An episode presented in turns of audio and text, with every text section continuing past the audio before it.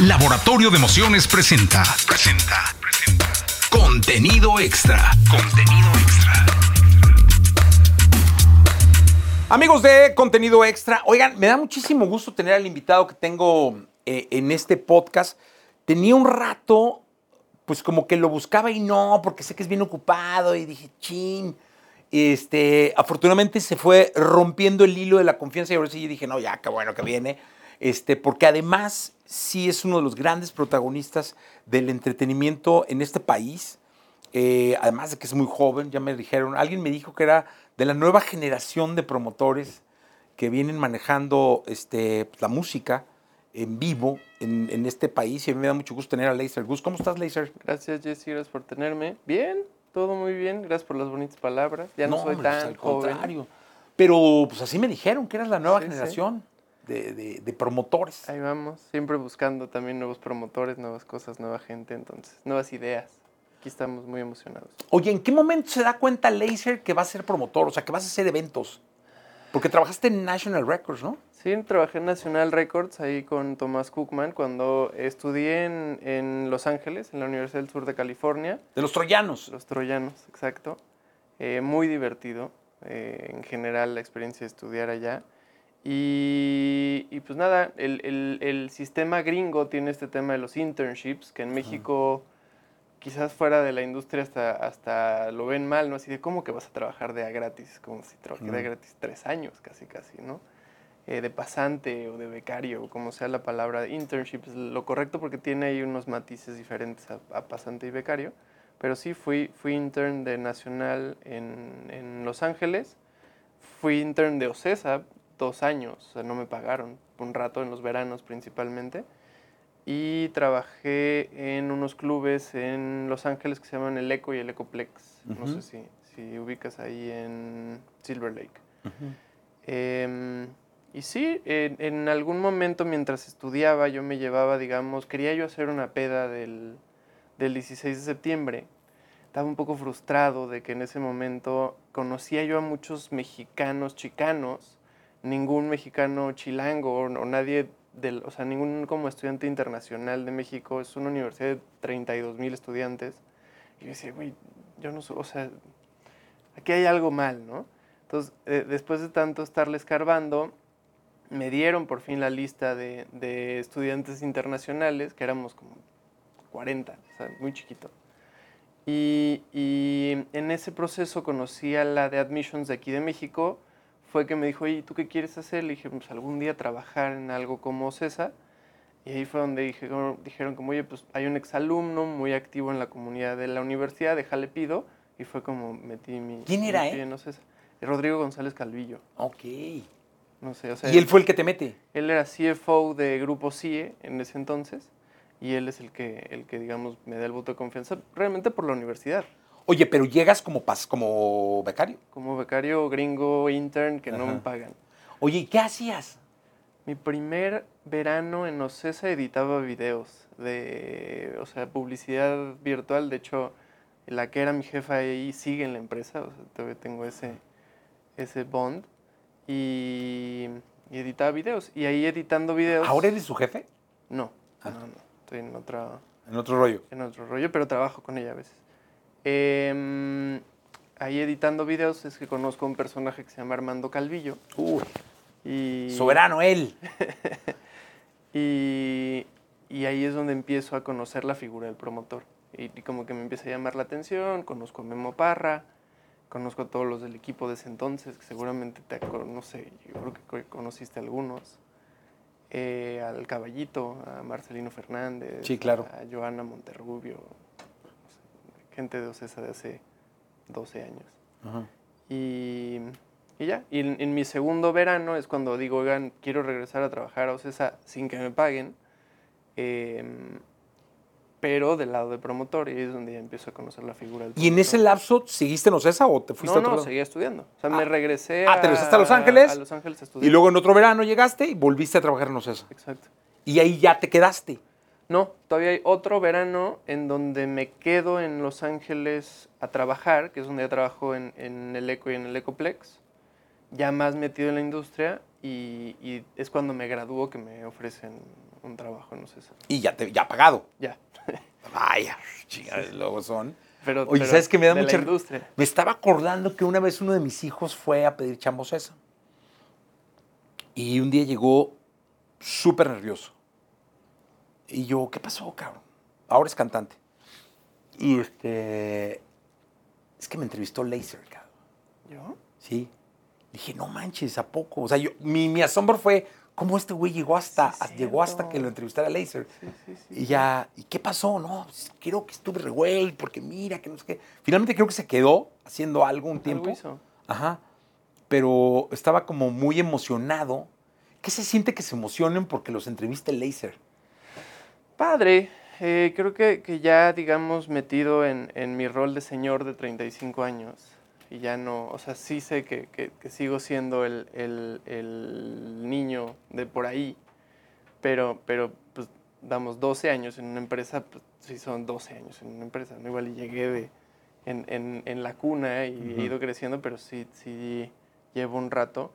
Y sí, sí debo decir que, que, mm, vamos, el hecho de que haya, o sea, más jóvenes que me vean hacia arriba, que digan, oigan, sí hay una manera, ¿no? Sí hay un camino, sí se puede, no soy hijo de nadie, ¿no? O sea, vamos, me entré porque, porque estudié en el lugar correcto y estuve en el momento correcto en el lugar correcto, pero me quedé en Ocesa y me volvieron a invitar a trabajar, pues por chingarle, por andar jalando y por, por llegar a trabajar temprano y ser el último en irme, por aprender, por, por chingarle todos los días. Eso es algo que es bien importante y que luego creo que mucho de la generación nueva eh, padece, ¿no? O sea, lo dijiste, por ser el primero en llegar y el último en irme y chingarle. Este, pues así me, así me enseñé yo. Es decir, yo igual, el primero y el último y sigo, ¿no? Este, y luego me parece que esta nueva generación le falta como ese dejo. Es que yo creo que su pasión va para otro lado o, o está acomodada de otra forma, ¿no? Porque sí, Sí, la sí. tienen. Sí, yo, o sea, no sé, es una industria muy glamurosa que a veces hace que, que lleguen las personas por las razones equivocadas, quizás, y esos son los que creo que se van muy rápido, ¿no? O sea, cuando dicen como, oye, pues sí, quiero estar cerca de los artistas, sí, quiero estar cerca del escenario, pero de repente es como, oye, pero no vas a tener fines de semana para tus amigos, compadre, ¿no? O sea, de repente está el lado oscuro de, de- de la industria. Sí, claro. Em, y sí, creo que, que muchos pierden interés y, y como tú lo dices, ¿no? La pasión va por otro lado. Oye, ¿cuál fue el primer evento que hiciste así que, que- no sé si fue en Ocesa o no? En, Este- en la universidad, justo yo trabajaba en la estación de radio. eh, se ¿Cómo se llama la llamaba- radio? ¿O se llama? Se, llama, se llamaba KSCR. eh, hoy, hoy creo que se llama KXSU. De hecho, estuve yo en la, tra- en la transición de, de la estación. Eh, chiquita, o sea, AM en Los Ángeles, eh, más que nada satelital. Yo me acuerdo que veía los números, o sea, porque ves que en, en el la radio por internet puedes ver los números y en algún momento dije, Sí. esto es para mí, ¿no? Esto es para aprender y para aprender a hablar. Claro, claro. Y, y todo, tenía yo mi programa, fui, llegué a ser director, primero director de lo que ahí llamaban la, eh, World Music, que era pues, toda la música en español, que era nuestra, o sea, una estación independiente en, en Los Ángeles. Y luego sí llegué a ser director de eventos, que pues realmente teníamos un show cada, no me acuerdo si era cada viernes o cada sábado en la mañana, como en el clubcito vacío, era para la radio, pero si algún estudiante llegaba, pues se quedaba a ver la banda. Y sí llegamos a tener cosas que hoy en día son bandas grandes. O sea, Saint Motel llegó a tocar en, en mi programa, eh, Ariel Pink's Haunted Graffiti. eh, al final estás en Los Ángeles. Em, The OCs. Y, y en algún momento sí hicimos un festival. Tengo el flyer ahí en mi oficina porque pues, sí es mi primer festival.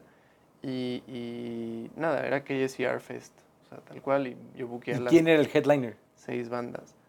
No, te- yo creo que eran The OCs. O sea, que es una banda que costaba en ese entonces, bueno, para Los Ángeles igual eran, no sé, 3 mil dólares, 4 mil dólares. Sí, sí. Oye, y ahora, yo siempre he dicho que luego es difícil ser amigo de los artistas. Lo es. Este, sobre todo por tu posición, ¿no? Por la posición donde pues, eres juez y parte, porque por una parte, valga la redundancia, tienes que contratarlos y, y muchos artistas veneran al promotor porque es quien les da trabajo. Y por otra, cuando viene una exigencia absurda, pues tienes que ponerlos en su lugar. Es, es, es complicada la situación. ¿Tú eres amigo de artistas? Pocos. O sea, mm, y creo que la palabra amigo también de repente es muy, Sí. muy amplia, ¿no? Yo creo que sí soy amigo de Y todos los artistas. Y complicada además. Sí, pero ya mezclar, digamos, Pero compa así de escribirle, que ahorita saques el WhatsApp y ¿qué onda? ¿Cómo andas, güey? Estoy aquí en el podcast. Y le- pocos. O sea, mm, conozco a muchos de, de que tenga la confianza de escribirle. La verdad es que me, me he involucrado poco. O sea, para mí es importante que, que los artistas sepan quién soy, que sepan que tienen mi confianza en caso de que, de que no sé, en caso de que necesiten una, un request loco o, o lo que sea. Pero al mismo tiempo, mi propia personalidad y quizás el trabajar en la radio me enseñó que, que, mm, no sé, que los artistas, no sé, y lo, y lo- me voy a abrir mucho, pero en general tiendo a ser alguien y he aprendido con mi personalidad que, que- que atropello a la gente en mi manera de ser, en mi manera de hablar, en mi manera de, de todo, ¿no? Eh, y, y los artistas es gente muy sensible. Y entonces me he visto a lo largo de mi vida en ciertos momentos en donde un artista me pide mi opinión y se la doy. Y entonces, gracias a ese tipo de cosas, soy muy. O sea, me alejo yo personalmente porque sé que, que- que puedo llegar a ser alguien que habla muy ¿Cómo es? derecho. Y, y a veces a los artistas no les encanta, a algunos en algunos momentos, y lo respeto. O sea, al final, hoy que, que soy papá y que mi, mi hija es muy sensible y es niña, he aprendido a, a- a- a tener cuidado con lo que digo, ¿no? Y, y creo que ese es mi, mi- mi primer acercamiento a, ten- entender cómo funciona la A la mente de un artista. sensibilidad, ¿no? Sí. Oye, y, y cómo es que se va? Porque esa es una de las cosas que me pareció muy interesante platicar del EDC, que es un festival, bueno, cre- creo que es una de las estrellas mundiales de los festivales. Quizá Tomorrowland, este, EDC, qué sé yo. Eh, junto con algunos otros que ya rompen el género, ¿no? Pero ¿cómo vas del EDC al Larre sin morir en el intento? Eh, pues nada, ¿no? El, el EDC creo que eh, me toca un poco regresando al estar en el lugar correcto, en el momento correcto. Em, me graduó de, de Los Ángeles, entro a trabajar con Memo como su asistente por varios años, me enseña todo lo que sé hoy en día de la industria, realmente gracias a Memo. Y estando en el lugar correcto, en el momento correcto... Memo repente- Parra, ¿no? Memo Parra, Memo Parra. Es que em, la electrónica empieza a burbujear en México, bueno, en el mundo realmente. Es el show de Swedish House Mafia que, que como que tenía que ser de Ocesa por razones de los agentes, los artistas, el tamaño de artista, o sea, era algo en ese momento hasta de alguna manera delicado y entonces dicen, bueno, aunque no sepa electrónica, este show va a venderse solo, dénselo a Ocesa. Eh, y soy yo quien, quien me cae un poco del cielo o, o decía las cosas suficientes para que me crean que sé medio lo que estoy haciendo en ese entonces. Y, funciona, pero yo no era raver de niño, ¿no? Entonces cuando funciona, cuando funciona Swedish, o sea, se dice, no, pues Laser claramente sabe de electrónica. Yo digo, güey, no, no sé nada. Eh, me voy a viajar por el mundo, aprendo de electrónica, conozco al manager, bueno, la gente de Avicii, Calvin Harris, los Swedish. Me empiezo a meter, meter, meter en ese mundo. Voy a Tomorrowland, voy a EDC, voy a Ultra. eh, o, bueno, voy con, con mi novia, que ahora es mi esposa. Nos metemos juntos en ese mundo. Estando en Ocesa. Estando en Ocesa, sí, sí, Ok. siempre con el sombrero de Ocesa. Y, y, mm, y fue ese proceso de meterme a la electrónica, lo que uno hacemos que, que, que funcione la electrónica, pero en el proceso pues, me aprendí a meter en un género que yo no conocía. Y entonces eso contesta yo creo un poco de cómo llego del EDC al ARRE sin morir en el intento. Es que el EDC me enseñó a, a- a meterme tan adentro en un género para que la gente del género me crea que sé lo que estoy hablando, ¿no? Y, y- y es escuchar esa música 24/7 por todo un año casi casi, ¿no? Para que, para que se sienta auténtico, ¿no? Y, y sí, hoy en día me gustan los corridos y, y- y escucho eso todo el día. ¿Por qué? Porque es mi trabajo meterme a ese género, ¿no? Oye, y dime una cosa, En ese lapso- En medio el reggaetón. el reggaetón, porque iba yo al flow, ¿no? Este, ahora la responsabilidad de ser, porque está el AR, está el flow, está el EDC, son monstruos impresionantes. El flow pues, cumple el glamour de la música que mundialmente hoy en día norma, en, en Asia, en todos lados, ¿no? En África, eh, que, se- que es el reggaetón. Tratar, y tengo muchísimos amigos que están en el género, porque también nosotros hicimos un festival por ahí en el 2015 que era el, el Urbánica, Eso no Este- me acuerdo, en el Palacio. el Palacio de los Deportes. sí, sí, sí. ¿Maluma? Maluma, Balvin, Balvin. los, Los dos. Maluma y Balvin, sí, sí, un, un, un quilombo nos aventamos esa, esa vez. Y este, te metiste al urbano. Me metí al urbano. Bien, yo creo que la, la- la cosa quizás que no he dicho y que también suena feo el meterme es que pues, gran parte del meterse sí es escuchar la música, sí es todo, pero también es rodearte de la gente correcta, ¿no? O sea, al final, eh, eh, y Lidi sí me enseñó que sí el socio local, siendo yo, se vuelve muy importante, pero tener ese brazo que se llama Insomniac, que son los dueños de la electrónica casi casi en Estados Unidos, en el sur de California mínimo y en Las Vegas y que controlan, digamos, la cultura, pues esa mancuerna hace, hace, hace sentido, ¿no? Entonces, el, el buscar y encontrar a la persona correcta de reggaetón eh, me costó un rato, pero, pero hoy en día eh, lo tengo, ¿no? Que es esta contraparte que, que me ayuda a, a platicar. O sea, existe una persona así. Oye, y ya había la credencial del IDC, me imagino que para, para el reggaetonero ya no era llegar con alguien, eh, porque el IDC es una credencialota, ¿no? Sí, y, y también ahí es, es, es chistoso. O sea, ya existía la credencial del EDC y también existía ya el Flow Fest. O sea, digamos que Sí. yo- ¿Llegaste al segundo? al tercero. Al tercero. Sí, sí.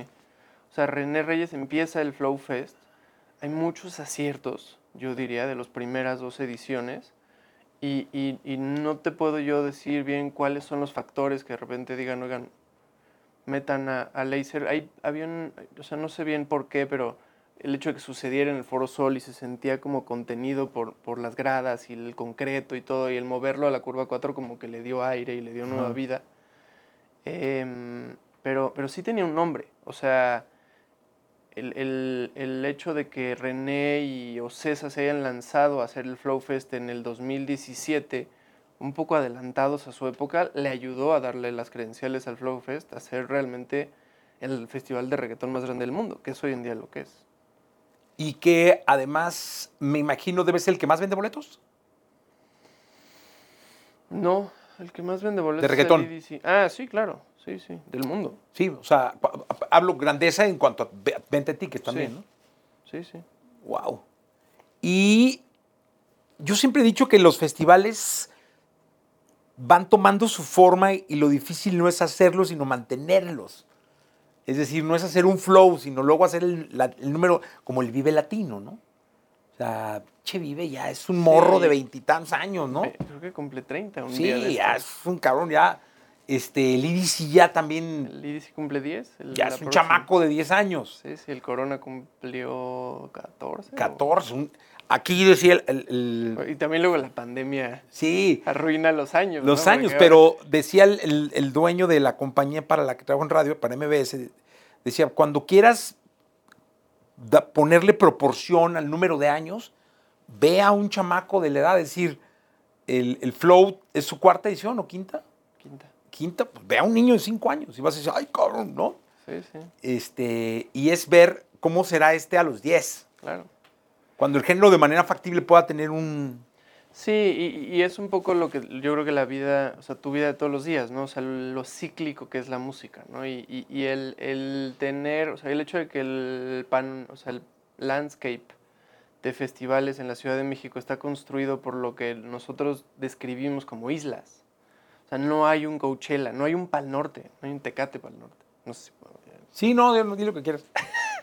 pero, eh, o sea, no hay un festival multigénero que se apodera de la ciudad de una manera más así, sino tenemos muchas islitas, también tenemos 23 millones de personas. Claro. Y, y- y esas islitas ya hoy en día son señoras islas, ¿no? Señoras, sí, sí, no, no. Hawái, o sea, islotas. Sí, sí, pero siguen siendo islas, ¿no? Y entonces el, día que el, el reggaetón, digamos, o, hoy quizás la electrónica, de repente tienen años en donde son lo que nosotros, o lo que ahora yo digo que es culturalmente irrelevante, em, hay años difíciles, ¿no? Hay, momentos de vacas flacas y entonces te acuerdas del el, el recordarle a tu público de ese festival por qué le gusta ese festival, ¿no? O sea, un poco el buscar la esencia. ¿Cómo está la, para Laser, cómo está la música ahorita en Latinoamérica? No sé si puedo hablar de Latinoamérica, pero bueno, O del México. mundo. O de México. bueno, hablamos de México. ¿Cómo está la música en México? Yo pensaría que después de, de- del boom que fue el reggaetón y lo que pasó y a lo, a lo que llegó, digamos, eh, Bad Bunny, que digo, ahí sigue, ¿no? Saca Sí, cualquier no, no, cosa no, y no. toca el top 10 de Spotify. Em, como que revierta este tema de raíces, que, que yo creo que todos sabíamos que iba a haber un back to basics en, en México mínimo de la música regional o de la música mexicana. no- Mexicana. no es hablemos de mexicana. música regional. Sí. Pero yo no me lo imaginé así de grande. O sea, así de grande y así de global. Em, o sea, sí sabía que México se iba a tratar de música mexicana por un rato. Pero quizás nunca me imaginé que iba a haber una estrella que iba a ser el siguiente gran artista mexicano. O el siguiente gran artista mundial. Mundial. Sí, sí, sí, sí.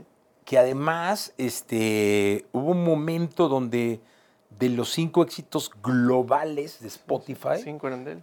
este, o algo así. o tres eran de él y dos de Bad Bunny. O sea, eran, era impresionante lo que pasó Sí, con sí. Peso Pluma, un fenómeno que ahora tienes en el arre y aparte haces un forosol. Correcto, y también creo que, que, que- que habla mucho del movimiento. O sea, sí, sí creo que hay que reconocerle a Peso Pluma eh, su, su nivel artístico, lo que hace en vivo.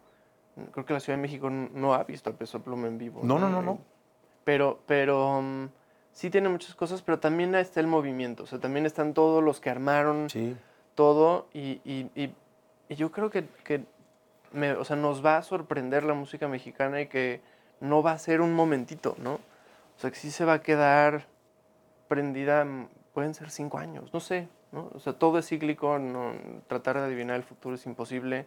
Por ahí sé que hay música de Bad Bunny pronto, o sea, pronto, no sé, sean 12, 18, 24 meses, pero pronto. Eh, ¿Qué va a pasar cuando se mezclen? Se van a mezclar. o sea, Sí, se- claro. Se, vieron en Coachella. Sí, no, no, se van a mezclar y, y Sí. viene algo, me imagino yo, espectacular. Ahora, ¿qué escuchas? Música mexicana. Hoy es, es música mexicana. O sea, ahorita venías escuchando corridos tumbados, Mi coche se rompió y hoy no ven escuchando nada, pero sí. pero lo último que escuchaste Sí. en tu iPhone, en tu, perdón, sí. celular, ¿no? Tengas Sí, iPhone. o sea, cuando, cuando alguien, y supongo que te pasa igual, cuando alguien me pregunta qué escuchas, es música nueva. Eh, Yo escucho mucha, mucha música nueva. Los viernes soy así de darme, darme entero a la música nueva. Sí, Porque salió el de Nata y me lo chuté completo, salió el de, discaso. el de eh, Peso Pluma, lo chuté completo, completito así. Sí, el de Eslabón me parece muy bueno. Sí, porque yo creo que aparte es como responsabilidad. Si nos dedicamos a esto, hay que por lo menos ver de cómo viene, dónde viene. Este, en su momento, pues había, o sea, Bad Bunny, yo lo había visto en Tijuana, luego me lancé a Chicago, ya cuando estaba el fenómeno, a ver qué, qué estaba pasando. Este, En Tijuana en el Baja. No, lo vi en un lugarcito chiquitito para unas 5 mil personas. Órale. Yo lo vi en Este, Tijuana también la primera vez en el Baja. No, yo lo vi en un lugar, ver a él, y había puros niños. Hace un buen- hasta lo entrevisté. Este, y ahora pues ya es una, una verdadera locura. Entonces ahorita estás metido en los corridos. Sí, cada, cada, digamos, cada que ya siento que me sé entre los new releases, no hay nada que, o sea, no hay un disco que me tengan que clavar. No he escuchado, ponte el nuevo de Travis Scott, que se salió hace poco, em, pero quiero. Eh, el de Kendrick, como que, o sea, me consideraba gran fan de Kendrick Lamar y el último disco como que o yo ya estaba en un mood más latino o, de repente había cosas que no me encantaron. Es un buen disco, pero en, en mi lista de los discos de Kendrick ya cae en, fuera del top 3, quizás. Em, ¿De reggaetón? Sí, ¿Qué de, sigo, todavía escucho reggaetón. O sea, me, me... Bueno, el de Tiny me parece una genialidad. Es una joya. El de Rau no me disgustó, pero no me, o sea, no, no saltó tanto. La Rosalía me parece una gran artista. Em, ¿Qué más ha salido nuevo de reggaetón? Pues ahí. Sí, seguramente sí hay cosas. sí Cualquier cantidad de cosas. Oye, dime una cosa, Alicia, que a mí me llama mucho la atención. ¿Eres obsesivo del algoritmo? Es decir, ¿eres muy clavado de- del programar artistas en festivales porque la tendencia de la data dice esto y esto y Ah, esto ya, otro? no. ¿O es más feeling, la, la programación de los festivales? Respeto a los que ven los números, porque sí hay quienes ven los números, pero creo que, que sigue siendo de feeling. O sea, sí creo que si los números dieran el trabajo del promotor, sería muy aburrido y, y la gente no lo disfrutaría, porque de repente hay artistas que rompen el algoritmo que nunca vendieron boletos, de repente hay artistas que, que venden así fenómenos mexicanos, ¿no? locales, ¿no? Y sí creo que, que los mercados son locales y los fenómenos son mundiales, ¿no? O sea, la fama sí es, sí es, es mundial, pero, pero ya el, el vender boletos, el conectar con tu público se vuelve un trabajo local.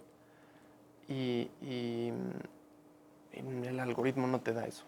Oye, ¿y eres fan de sacar un festival y el ticket Audi de estarlo checando? O sea, el, ya vendí tantos, vendió tantos, no manches, no hemos vendido, y ahora este, y la- sí, sí te Ese es el trabajo del promotor. sí. Si no, pues qué aburrido. Ahora, desde que soy director de festivales, tengo un gran equipo que se encarga de esas cosas que, que Pero si preguntas. Claro, me, me involucro. ¿Cuándo vendió a Larra esta semana? Y la chavo, este pedo, y- ¿no? Sí, soy ese jefe. Pero si eres así de sacar una promoción, estoy. O, O, o sea, o- o más. ah, promociones es una palabra. Oye, ¿hay algún artista que te haya reclamado por no llenar un lugar? Sí, claro, me reclaman seguido. Y ahí. No puedo decir quién. No, no, no. No, pero sí, sí conozco varios que son unos obsesivos de eso. Eh, ¿Te mandan llamar? O sea, te. o- o- Hay varias, o sea, vamos. No, los artistas no porque me encargo y, y- y parte de la magia del trabajo del promotor que el lugar se vea bien. O sea, no, nunca o, tiendo a no tener el corazón tan frío como para, para hacerle a un manager o a un agente algo como de, oigan, no vendió, entonces no voy a regalar boletos y entonces no voy a, voy a perder tanto dinero que voy a asegurarme que tu artista se enoje contigo. No, en general eh, tengo esa personalidad que dice como, güey, aunque perdí todo el dinero del mundo, aunque no me ayudaste con una maldita entrevista, aunque te pedí 70 veces que postearas en tus redes y nunca posteaste, igual tiendo a hacer el, el trabajo o pedir que se haga el trabajo artesanal de, oigan, que se ve bien, o sea, que, que hay una cortina, que, que se sienta, vamos, que si el artista voltea y ve y dice, oigan, llenamos, gracias. Sí, Igual y algunos saben que perdí sí. Todo el dinero del mundo, algunos no, pero ella lo dejo entre su manager y él. Porque, ¿sabes qué? Yo, yo y lo digo mucho, ¿eh? yo respeto y, siempre hablo de don Vicente Fernández, por ejemplo, por la manera en cómo trataba a los promotores, o sea, los, a los encargados de comprar las fechas y de hacer sus giras por todos lados, los trataba tan bien como a los medios o más. O sea, llegaba un promotor de otro lado, estando en, Los Ángeles, llegaba alguien de Chicago y no, hombre, llegó fulanito y... O sea, era una tensión de, de agradecimiento que no sé si hoy se tiene. No, no tanto. O sea, no digo que no hay quienes lo hagan, pero es, es el menos. Y sí, sí se siente bonito. O sea, que sepan, que sep o sea, que tú como promotor sepas que al artista le importas, sí es padre, y no, no todos lo hacen. Porque yo, yo lo veía cuando llegaba y no, hombre, y yo decía, ¿quién es este cabrón? Porque no los conozco, o sea, no es de medio ni Sí, nada. No, es el promotor de. Y de otro lado, ¿eh? O sea, ni siquiera eran los promotores de, de ahí. Y a mí me parecía un respeto interesante y digo, qué, qué, qué mano de artista, ¿no? Y solo se lo vi a él. Digo, debe, haber- debe haber muchos más. Sí, sí hay. O sea, y hay managers que también dicen, oigan, o sea, yo me acuerdo, tengo grabada un- una frase, ¿no? De nunca dejes que alguien que te paga pague una comida, ¿no? O sea, de repente ese tipo de, de- de atenciones o de, de- cosas me, me, vamos, ves un poco el- el- el- la fibra moral, el, humano que está del otro lado y, y- y- y- y causa empatía, ¿no? ¿Has sido manager? Nunca he sido. ¿Te gustaría? Hay cosas que, que me gustarían, hay cosas que no. Esa no. No, no, hay cosas de ser manager. ser manager que te me gustarían, hay y cosas- que no. O sea, el- en el día equivocado, con el. Yo creo que el- la pregunta de ser manager cae 100% en, en, en la fibra humana de la otra persona, ¿no? O sea, más allá de, de sí que sea un gran artista y sí el, el- el que transmita algo, que no tenga tiempo, que, que- que sea algo casi casi un clásico para siempre y algo que, que perdure en la historia de la humanidad. Todo eso sí, pero también el, el que no sea un culero. Sí, O sea, claro. Al final, o sea, y, y- y no sé si las dos viven juntas. Luego, ¿eh? Sí. Dicen que los fracasos son las grandes lecciones. Chance algún día, y esto lo he hablado con mi esposa, pero, pero de repente hay cosas de mi hija, yo tiene tres años, pero hay cosas de mi hija que sentimos que, que puede llegar, o sea, es tan sensible que digo como, oye, de ella sí sería manager. Que fíjate, ese es uno de los detalles que a mí personalmente más trabajo me han costado en mi vida. Este, mi hijo decidió estar, estar en la música Lo sé. y este, intenté ser manager y un día renuncié. O sea, no, güey, entonces, afortunadamente me encontré a una figura, que está aquí enfrente, por cierto, este, que aparte de ser un gran amigo y un brazo espectacular laboral, decidió ser el manager. Entonces estamos felices y contentos. Yo soy su asesor. Porque puta, ya sabes, ya verás los hijos cuando Sí, crecen. sí, sí, sí, eso. también igual le hablé Sí. de más. Oye, dime una cosa. Te decía de los fracasos. Dicen que son las grandes lecciones y que luego dictan grandes aprendizajes. ¿Cuál alguno tuyo que hubieras que te hubiera dejado una lección grande? Muchos, y sí es mi manera de, de ver la vida exactamente como lo, como lo acabas de decir, ¿no? O sea, creo que los fracasos no son fracasos si hay aprendizaje, ¿no? Son lecciones, son eh, oportunidades, son aprendizajes, ¿no? Eh, sí, hay, o sea, eh, o sea, hay, hay de esos cada ¿Te semana. llegó muy temprano? O sea, ¿te llegó el fracaso? pues, hiciste Swedish y luego El vino, creo que el, primer EDC. EDC perdió muchísimo dinero, ¿no? Y, y- y- y en mi manera de verlo dije, como puta, ¿cómo me voy a llegar a dar la cara con mis jefes, ¿no? O sea, lo- los que si yo soy un empleado, ¿no? Y, no- y, y- y ahí es donde aprendí que, que había más, o sea, que el juego es mucho más largo de lo que crees, ¿no? O sea, que, que aunque pierda la primera, pues chance va a ganar la segunda, la tercera, la cuarta, y entonces, si el business plan es más largo de lo que crees, eh, pues acabarás ganando. Y ya lo mismo con festivales que han muerto después de la primera, eh, que, que no me gustan, pero han- han- hay historias así. Oye, dime una cosa. ¿Cuál es el festival más grande de México? Súper relativo ese término de grande. O, o- bueno, ¿Boletos? bol- a ver, ¿cuál es el festival? Voy a decirlo bien. ¿Cuál es el festival que más vende boletos en México? ¿Que más gente con boleto pagado mete? El IDC. El IDC. Gracias a que hay nueve escenarios prendidos al mismo tiempo, es tres días y, y nada, pues, la capacidad se vuelve más grande, ¿no? Tú un poco lo, lo hablabas de, de- de otros eventos, ¿no? O sea, si tienes dos cosas sonando al mismo tiempo, casi casi puedes tener el doble de gente. Si tienes una cosa sonando a la vez, pues la capacidad la dicta el escenario grande en su máximo esplendor, ¿no? Hoy en día hemos comprobado varias veces que el EDC puede meter más de 100 mil personas por día. Nadie se puede acercar. ¿Por qué? Porque hay nueve lugares prendidos al mismo tiempo. ¿Y cuál es el IDC que más ha vendido boletos en la historia? Este, el último. El último. ¿Cuántos fue? ¿Se puede saber? Sí, o sea, en cerca- o sea, ¿300? un poquito más de 300. Es un- Sí, sí. Oye, y en este recorrer el mundo que me encantó porque dije, en cuanto lo estabas diciendo, yo me dije, lo tengo que hacer, cabrón. O sea, me tengo que ir con mi mujer ya, ya, ya más grandezones, ¿no? Ya viejillos ahí, pero debemos de festivalear porque me encantó esa idea de, No, no acampes, pero haz lo que necesites. no, sí, no, no llegaré a un hotelito bien, ya sabes, ¿no? Por eso me gusta Lula Palusa, porque voy a mi hotelito digno, bien, me cruzo la calle y pues estoy en el festival, Sí. ¿no? Y ¿Cuál, es el festival que más te gustó? EDC Vegas es muy mágico eh, porque es 6 de la tarde a 6 de la mañana y entonces todo es de noche. eh, construyen muy bien el festival. Y, y- y a mi manera de, de- de ponerle el contraste, o sea, y en viajar por el mundo, el contraste es exactamente Tomorrowland. O sea, Tomorrowland es un gran festival, Disney de los festivales, de día. O sea, por estar en Bélgica el 20 de julio y que su curfew sea a las 12 de la noche, pues tienes dos horas de noche. O sea, todo el maldito festival es de día, ¿no? Se hace de noche en Bélgica a las 10. Y entonces tienes, sí, a los cerradores de noche, pero realmente es- el festival está construido para verse de día. El, el- el espejo es el IDC de Las Vegas, que nunca es de día, a menos de que llegues Sí. a las 6 de la mañana. Oye, y dime una cosa, el festival que te hubiera gustado organizar, o sea, que dices, ching, este, ¿cómo no lo, cómo lo- cómo no lo hice yo? ¿Alguno de estos dos o algún otro? Pues Aunque siempre fuera chiquito, ¿eh? A lo mejor un festivalito que viste en algún lado. Hay cosas, hay, hay, hay, hay dijiste, estos como "Ah, pequeños diamantes. No, cabrón". no, ¿Cuál es un pequeño diamante para, para Laser?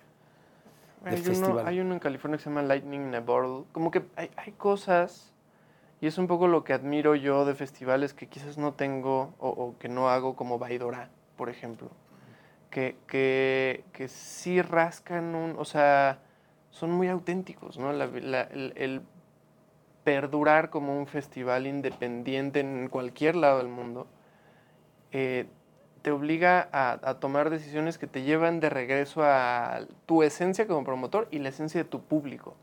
Y entonces ahí es donde yo creo que Baidora, Trópico, tienen cosas muy, muy reales. Y el, el- el- esos del mundo, no sé, hay uno en Michigan que se llama Electric Forest, que es en un bosque. Em, de repente, yo creo que Tomorrowland tenía eso en algún momento y se fue haciendo tan grande que, que ya creo que ya ha perdido un poco de su esencia, pero, pero gran parte de la esencia de Tomorrowland era el venue, era el estar a una hora de, de Bruselas, em, no sé, lo que hacen en Tulum. O sea, me, me gustan mucho las cosas auténticas. Y eso pasa porque luego aquí en la Ciudad de México cuesta trabajo, por ejemplo, lo que hacen el IDC es Sí, pero- fenomenal. Pero, pero, pero vamos, tienes que invertir, ¿no? Un poco lo que yo, Exacto. lo que yo veo con el IDC es eso, ¿no? Que, que me preguntan, ¿no? ¿Cómo se comparan los costos del IDC con los de un festival con el Corona Capital, ¿no? Y es, es, es en inverso, ¿no? Lo que el Corona se gasta en talento, yo me lo gasto en fierros, en, en- en decoración, en el, escenario, en cosas que podemos tocar. Y, y el talento, pues sí, de alguna manera es más barato. Oye, y ¿sabes qué me pasa con, los, con el resto de los festivales? Eh? Luego cuesta mucho trabajo estar no repitiendo talento. es La una risa, es, aventura, que sí, es, sí. es- es un... El, el line-up by, el line-up bay. Exacto, o sea, sí, es, un rollo, ¿no? Sí, sí, sí, sí. Especialmente en, en- en este mundo de las islas. O sea, tanto el EDC, o sea, cuando dimos la, la vuelta al tercer día, fue así, oigan, vamos a tener el mismo line-up todos los años, ¿no? Y es como, pues no, pero, pero ya en un periodo de tres años, sí, Sí. repites a todos. Y, y- el Coca-Cola Flow Fest va por lo mismo y probablemente el ARRE llegará el, día en donde se va a aparecer. Y, y- y no creo que esté mal. O sea, al final, si logramos que sea no cada año, sino cada tres, sí creo que hay artistas, o sea, eh, llega a cerrar el ciclo del artista, ¿no? O sea, hace que, aunque viste al mismo artista hace tres años, tiene un nuevo disco, nuevas canciones, un nuevo rollo, un- algo nuevo que presentar, lo pones en otro escenario. O sea, Oye, ¿cuál es el mejor artista que has visto en un festival en tu vida? no me acuerdo. O sea, Ya, el más cabrón. O sea, yo te voy a decir una cosa. Yo, por ejemplo, eh, inolvidable Eminem en, en Lula Palusa, por ejemplo. eh, creo que yo estuve ese año, cuando, hace Sí, un sí. buen. Ocho años, qué sé Sí, yo, ¿no? sí, Una sí, cosa de esas. Sonaba cabrón. Y, cabrón. y sacó a Rihanna. Ese año. Órale, ahí estuve. Estuvo impresionante. O sea, para mí eso fue así como, wow, qué pedo, qué pedo, qué pedo. O sea, de entrada nunca había visto Eminem y estuve puta horas buscando este pinche lugarcito junto a las chelas, ya sabes, el derecha del escenario para no tener pedo, el que ya ni puedes ni moverte. Este, y sí fue una cosa muy fuerte. Sí, y, lo, y o sea, me impresionó mucho Eminem. Y creo que es algo que, que desconozco cómo lo logran, pero lo, lo nítido que suena, ¿no? O No, sea, no, en una cosa, no, y todo fue así como, wow, qué pedo. Eh, para mí eso, para ti, ¿cuál puede ser, por ejemplo? Mira, lo disfruté mucho Eh, fue un Coachella con Kendrick. Ok. Cuando me, o sea, cuando sacó el Dam, cuando ese disco. Ese fue así como... Sí, sí, me, me, me encantó por lo, y por lo importante que era ese disco, digamos, para la cultura gringa en ese momento. O sea, como que se volvió la voz de una generación que quizás no era yo, pero, pero me identificaba lo suficiente para que me afectara y dijera, como, "Güey, wow. O sea, wow, que está diciendo eso. Y también cómo suena, ¿no? O sea, él, no sé si has visto a Kendrick en vivo, pero se No parece un poco a, Lo quiero ver. a, a- a lo de Eminem en que está él solo ahí con el micrófono dándole solo, o sea, y, y- y- y- de repente como que empiezas a escuchar y dices, oye, los instrumentos suenan en vivo. Y entonces como que pregunté un poco a un cuate que es cercano y me dijeron, sí, atrás de la pantalla está la banda. Y hay una banda en vivo escondida. Y dije, como, wow. A mí, es que en los festivales pasan unas cosas. Alguna vez me tocó ver Imagine Dragons, también en Chicago, que se les fue la luz. No sé si estabas ahí. No. Se le fue la luz, de pronto, pum, sonó y no se oía y put, se metieron. Sal. Entonces decías, no mames, ¿qué está pasando aquí, cabrón? ¿Sabes? Era como, te puedes imaginar que todo pase menos ahí y, Sí, sí. y, bueno, se fue la energía, no la luz. Se fue la energía y todo. Pero sí, a mí me encanta, creo que es una de las cosas que más disfruto en mi vida, Sí. ir a, ir a Sí festivales. me acuerdo de, de cuando, o sea, la primera vez que vi a, a Bad Bunny en, en el Baja Beach Fest, sí también fue así de como, wow. O sea, este güey no es cualquier pendejada. Yo lo vi en el Soldier Field. Qué pedo. O sea, de bajarnos en el freeway que nunca había pasado, porque ya no se podía caminar. O sea, ya estaba atorado. Y caminar así el freeway y llegar y una hora y media antes ya no había souvenirs. Este, todo agotado. Un rollo, ¿eh? Muy difícil de, de- de creer cuando lo vives así que, wow. La gente cantando de principio a fin, las rolas. Sí, sí, digo, me, me, me, me Eso- tocó eso creo que puede pasar con Peso Pluma. show del Azteca acá y también como que tuve este momento en donde dije como, déjenme, no sé, me voy a desconectar una hora para ir a ver el show y también tuve este momento de, de Cuando se trabaja agradecimiento. con tu grado de responsabilidad en un festival, ¿cuánto tiempo se vive ahí? Es decir, ¿cuánto tiempo estás ahí? Depende del festival, depende El de pasado, dos semanas. ahí, pum. No vivo, no duermo ahí. No, pero digo, chambeando y la chingada, y Sí, la, sí. la, la, y todo el No, tiempo. o sea, ah, salgo de mi casa, me voy para allá, como ahí, me regreso en la noche. Sí, sí, dos semanas. Dos semanas. ¿Y el flow? El flow tiene esta magia que, que vive encima del Corona Capital. Entonces, digamos que el- el- el- la ciudad que es Flow y Corona Capital me quita tres semanas. más o menos. Oye, y el arre, pues, va a estar bueno. Va a estar bueno. Tenemos, tenemos cosas bien padres. El, hemos empezado a partir del Corona 2022. Empezamos a, a como invertirle em, en los escenarios temáticos y con, con escenografía dura y bien. O sea, no sé si viste la ciudad Sí, sí, sí, claro. que, que teníamos en el Corona. Luego hicimos ¿eh? lo del águila en Tecate Emblema. Y ahorita el Arre va a tener También su su- escenografía. Está muy padre. No, no quiero Adelantar. adelantar, pero, pero, o sea, fue un poco el encontrar esta línea entre el- la música mexicana vieja y la música mexicana nueva y qué es lo que, lo que se mantiene. Y entonces creo que encontramos algo que, que conecta a las dos generaciones y que a los dos, digamos, mundos les va a gustar. Oye, ¿y fue difícil cerrar a Peso Pluma? Sí. sí, porque, porque crece, o sea, porque el día que empiezas a hablar con un artista así, mm, no está del mismo tamaño en el que acabas. Y entonces el, el- estar ahí al principio de esa negociación te da la credibilidad que necesitas. Pero luego, pues, empieza, empieza este, este camino y, y- mm, o sea, sí, sí hace que, que te dé ansiedad.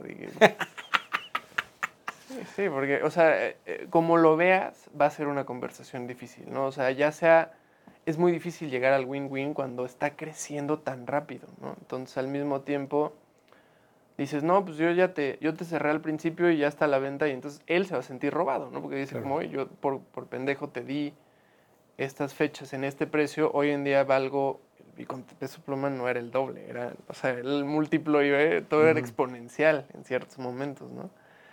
Y entonces, em, pues tú como, como nego o sea, estar en esa negociación en ese momento, pues creo que tienes que ser muy empático y decir, ok, o, o, o no me lo voy a chingar, pero también el tener cuidado en dónde te chinga a ti, dónde está el valor real, el, el- el ir como pues poniendo los pies en la tierra y, y al final pues confiar, ¿no? El, el- justo en, en hoy eh, hablábamos un poco de, de- creo que el término fue hay que tener fe en Hassan, ¿no? Y era como, pues, Sí. sí, al final ese es el juego.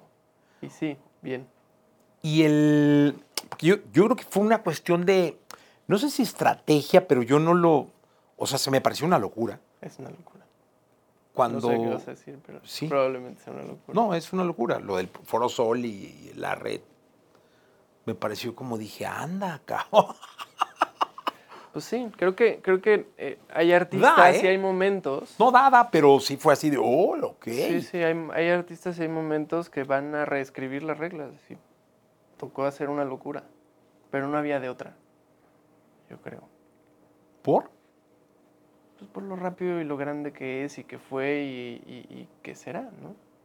Y nos acordaremos en el futuro cuando todo tenga un orden de lo padre que fue el tener un artista en su momento en un festival. Que si no hubiera habido el Foro Sol y él hubiera dicho, Oye, que aparte te decir una cosa. También pensé, dije, puta, el timing está increíble porque la situación política va a implicar que no te vayan a sacar un zócalo a, a las dos semanas, ¿no?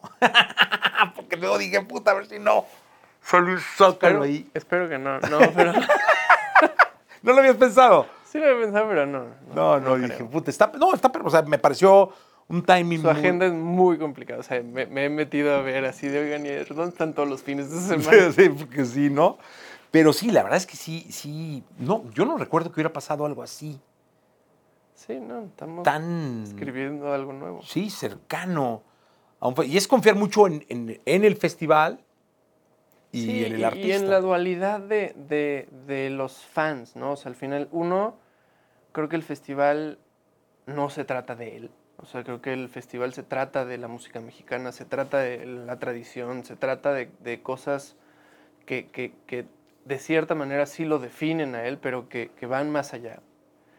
Y dos, el, el- que el público de un festival a veces es, o sea, y eso nos hemos tardado años en descubrirlo, pero el, el público de un festival, aunque esté el mismo artista o no, no es el mismo que del show del artista solo. Y entonces a veces, no sé, eh, hay, hay quizás en niños más chicos que, que quieren ir a verlo y que los papás dicen, no, claro que no te voy a mandar a un festival, ¿no? No tengo control.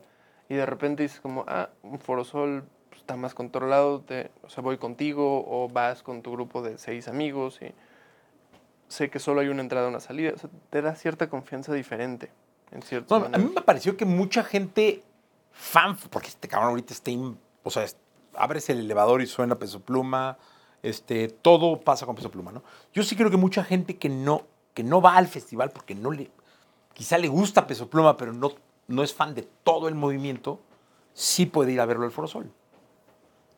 Porque sí hay O mucho fan quizás de hay Peso- gente que, que- que es fan del movimiento y no de él, que lo va a querer ver en el, en el festival. Porque igual iba, hay otros seis artistas que quiere ver, ¿no? Igual, y, no sé, de Nata o Fuerza, que también la están rompiendo No, a nivel Fuerza mundial, es, O sea, una locura, ¿eh? Locura. sí, sí, sí. Guadalajara hubo un festival donde hicimos el macro y terminó firme y asumimos que, pues, que la gente se iba a salir, o sea, o podía salirse. Pues estaba Fuerza Regia. Entró más gente. Sí, sí, O Fuerza. sea, fue una locura. Llegó más gente. O sea, era una, una barbaridad. O sea, ese movimiento está. Vino este, Gabito Ballesteros. Este, gente afuera como no veíamos hace un buen rato, ¿eh? Ni hablo de poperos, reggaetón, que han venido, pues varios. Este, gente afuera, así, no manches, cabrón. Me parece una, una, una verdadera locura. Oye, le dice, ¿Crees que puede existir un festival de una semana? No, ¿sí? No lo sé. Creo que puede existir un festival de dos fines de semana. Bueno, está Coachella, ¿no? Coachella o Que- Tomorrowland. O Tomorrowland también. Pero un festival de lunes, martes, De- miércoles. así, de lunes a domingo. Creo que le cambia un poco la definición al festival, ¿no? O Creo- digamos martes, pues, porque el lunes descansa.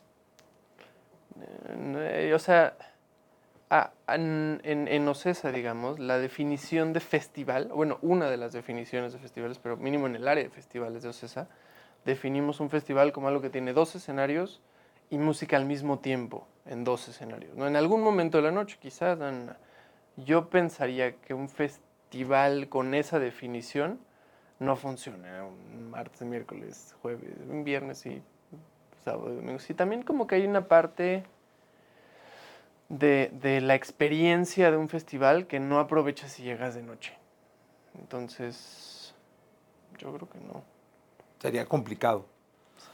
Oye, ¿y qué le dice Laser a todos los chavitos que, como tú, son becarios y están empezando a querer incursionar pues, en la promotoría o en o que quieren hacer eventos? Porque ahora, puta, también todos los chavos quieren ser influencers y todos quieren hacer un festival. Este, es- y luego hay cantantes que todos sacan su género, su rol y su género, y pinche mil géneros. Este, pero sí, los festivales, todos, no que quieran, sino sueñan o soñarían con hacer un festival.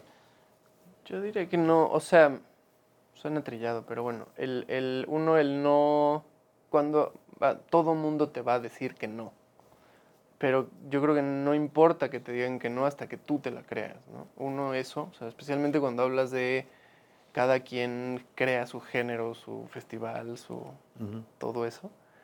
Em, y dos, que, trabajen, ¿no? O sea, que trabajen duro. Yo creo que si, algo podemos aprender de Peso Pluma, Fuerza Régida, Natanael y de todos, es que con trabajo duro y un paso a la vez y, chingándole, el trabajo rinde frutos, ¿no? Yo creo que en la música el hecho de que todo sea cíclico hace que permita que, que cada loco con, con su música, con su género, le llegará el momento, ¿no? Y no estar persiguiendo, eh, o sea, siempre atrás de las tendencias, sino plantarte en esto es lo mío, soy artista y voy a crear cosas, ¿no? Y, todos los días pararte en, cómo crear, conectar y generar arte, que al final del día sea auténtico y conecte con, con un público, ¿no? ¿Escuchas mucho a los chavos? ¿A los que te rodean, a los que están ahí? O... Sí, a los que me rodean, o sea, mi equipo sí, definitivamente. Em, trato de escuchar a los que, o sea, digamos, ya a, los de afuera, a los que me escriben cosas en Instagram, sí trato de... ¿Sí les contestas? Ah, sí, mínimo les pongo emojis para que sepan que lo leí. Ok. A veces no contesto porque, porque vamos, uno pueden llegar a ser agresivos en Sí. ciertos momentos. Y, y- y- y como que sí, sí, pero sí, hay muchos que sí les contesto. Y a tu equipo sí, Sí, sí, permanentemente lo estás... Si te llegan con Retroalimentando, una idea de un evento lo que sea... Sí, el, el- suena bien, pero yo lo haría, yo si estuviera en tus zapatos lo haría. ¿no? Y a tus promotores, o sea, fuera de tu equipo primario, o son promotores tu equipo primario y todos. Hay dos equipos, que tengo uno más operativo y uno de los promotores, digamos, de festivales que yo gestiono. Y sí, a esos, pues entre más loca la idea, mejor. O sea, eso sí es inspirarlos a, a volar. Claro. Porque, porque fuera de los, de los parámetros de la caja es donde salen las ideas interesantes. O sea, eso sí estás empujándolos. Sí, sí. Sí, de repente es como, oye, pero no quiero hacer esto porque va a perder mucho dinero. Y es como, "Güey, es tu dinero, güey. Sí, exactamente. sí, no, y Sí, sí. como tú dices, puede perder este año, pero Sí, sí. El año que entra, o qué sé Sí, yo. o sea, no, no digo que no haya reglas, ¿eh? ¿no? O sea, Claro. Sí hay, pero, pero a veces el, el poder poner en un mindset a alguien que tiene ideas originales es difícil. Uf. Muy sobre todo cuando luego dices, tú ching, ya se hizo todo, que es original, ¿no? Sí, sí. Oye, le dice, pues muchas gracias. Gracias por estar en el podcast. Un placer platicar contigo. Igual, gracias por Y este, felicidades por los festivales tan impresionantes. Ahí Disfruto nos mucho. vemos. Sí, disfruto muchísimo. Voy a estar en el Arre, ¿Cuál, ¿A cuál fue el último que fuiste? el Corona. O sea, no fuiste al... O sea, ¿no has ido No, ni un festival este año? nunca- nunca he ido a un EDC en mi vida, ¿Qué? te juro. Nunca he ido. Y eso que ahí está DJ Pelos y Ahí Gorka. está el pel, no, todos. Aquí tengo, estoy lleno de DJs por todos lados. Richard, que es DJ, Jerry Dávila, o sea, todo, de mis mejores amigos de mi vida son DJs y todos están y van y han tocado y no sé por qué. ¿Qué, qué tengo que hacer? ¿Sabes qué pasa? La música como que lo, lo electrónico y eso como que no... Yo te diría que el EDC no... O sea, Pero tengo que ir a aprender, cabrón. no, y no solo eso. El EDC eh, no se trata de la música. O sea, el- el- la música del EDC es el soundtrack, pero, pero puedes ir a ver gente, puedes ir a ver los escenarios, puedes ir a pajarear un rato. O sea, la gente se comporta muy diferente en el. O sea, está esta teoría, bueno, el- el- la comunidad, ¿no? O sea, el, el, raver, o sea, el hecho de que le digamos al, al público del EDC los headliners es real. O sea, te puedes gastar millones de dólares en el talento, en los escenarios, na, na. Lo más interesante es como, uy, porque esa persona viene vestida así y son muy felices. Pues voy a ir. Sí. Voy a ir. El último que fui, fui al Corona porque quedé con mi hijo mayor de ver a Liam Gallagher. Entonces, este, era como un compromiso. Toca Noel este año, Sí, es que eso sigue siendo emocionante. Fui ahí este, a hacer. Me compré mi impermeable porque estaba lloviendo.